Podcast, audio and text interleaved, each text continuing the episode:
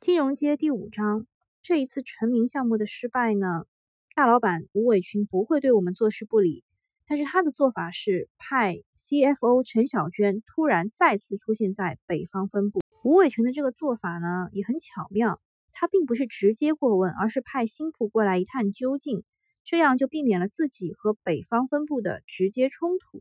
而这一次陈巧娟呢，跟之前的做法大相径庭。他不再与任何人公开对抗，也不再提什么财务审核和费用包干，而是整天和阿玛尼杜叔叔以及个别同事一对一私下沟通。一周时间过去以后，在大家还没有反应过来的时候，他已经悄然返回深圳了。在下个周一召开的北方分部的全员大会上，杜叔叔宣布了新一轮的人事变动：马楠楠任 CEO 助理，就是经理级的。太祖任子公司管理部副总经理，并主持工作。原副总经理辞职，小何就是我看上的那姑娘，调到财务部去当出纳了。易山哥分析呢，这一次的人事调动啊，其实是吴伟群展开的二次清算，扶持他的人坐上高位，监控我们日常运转的同时，还能够保证他的思路能够渗透进北京，以观后效。好复杂呀！我帮着小何把他的个人物品从前台搬到了财务室，恭喜他说：“你现在是富人区的一员了，可不要忘了贫民区的老朋友啊。”然后小何说他没有学过会计，一点基础都没有。我赶紧跟他说：“我可以教你呀。”然后呢，我就可以给他辅导，有了更多的接触的机会。我还问了他这个男朋友的事情，他说算是在谈着吧，不过我觉得跟他不太合拍啊。然后这个时候，他的同事推门进来了，我就不便再问，只好怀着一半失望、一半希望离开。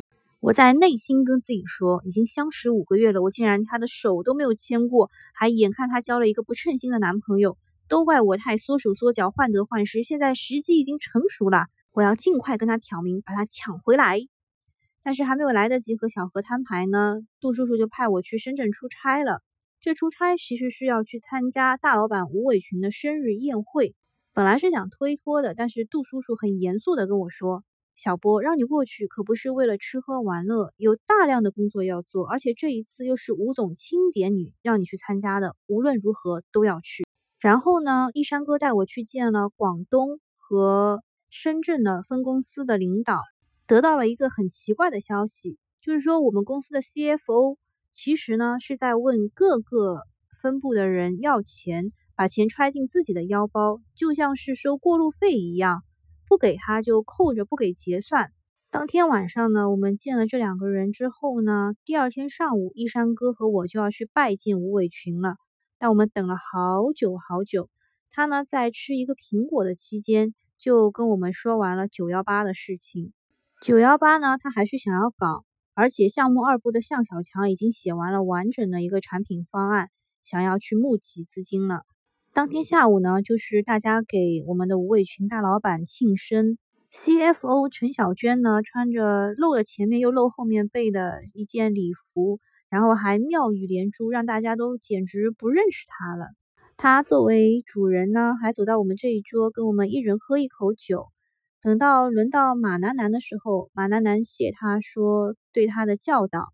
陈小娟是怎么样教导女孩子们的呢？她说对付男人很简单，你就放狗儿们出去征服世界好了，让他们去登什么火星、月球，搞什么联合国，制定什么贸易协定。你们呢，只要制定好两性规则，征服他们就行了。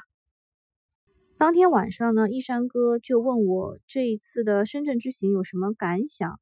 我就说了心里话，就是第一次到深圳总部，看到集团这么有实力，各路募集团队这么多精英，信心大大的增加了。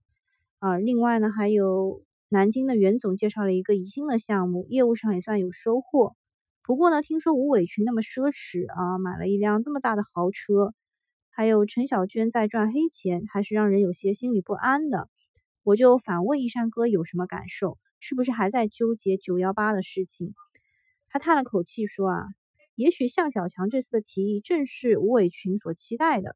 老吴的心思太难猜了，他的情绪从来没有什么剧烈的波动。这个就是太极大师，太极的精髓之一就是讲究胜人者有力，自胜者强。老吴的自控力实在是太强了。易山哥呢还很担心，就是这种人不会跟你交心，又很善变，永远摸不透他的为人处事的套路，而且呢他没有什么底线。一山哥说啊，他是还没有对我下手。原先一山哥的手下的高级经理就是老杜挖来的，一开始配合的还不错，一起完成了北方总部的第一单。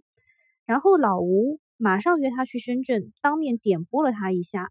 不久，他拿到奖金，就回老家去开设星辰财富的子公司去了。然后还有就是老吴上次在北京说的额外提成，那应该也是为了让易山哥和向小强两虎相争。别忘了，他的初衷是让北方总部给他增加募集力量的，而不是自成体系的。所以总是想方设法削弱咱们部门的部门的实力吧。那么吴伟群把我紧紧拉在身边，可能不仅仅是因为我妈妈的关系，也可能要掣肘易山哥吧。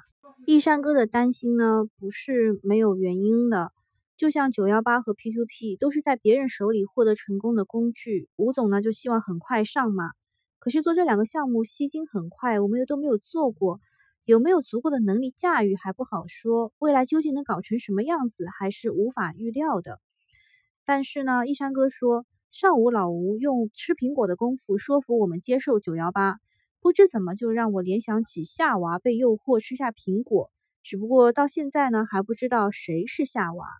我们俩不再说话，静静地坐在椅子上，品味着刚才的对话。鲜榨的果汁和清凉的夜色。第五章完。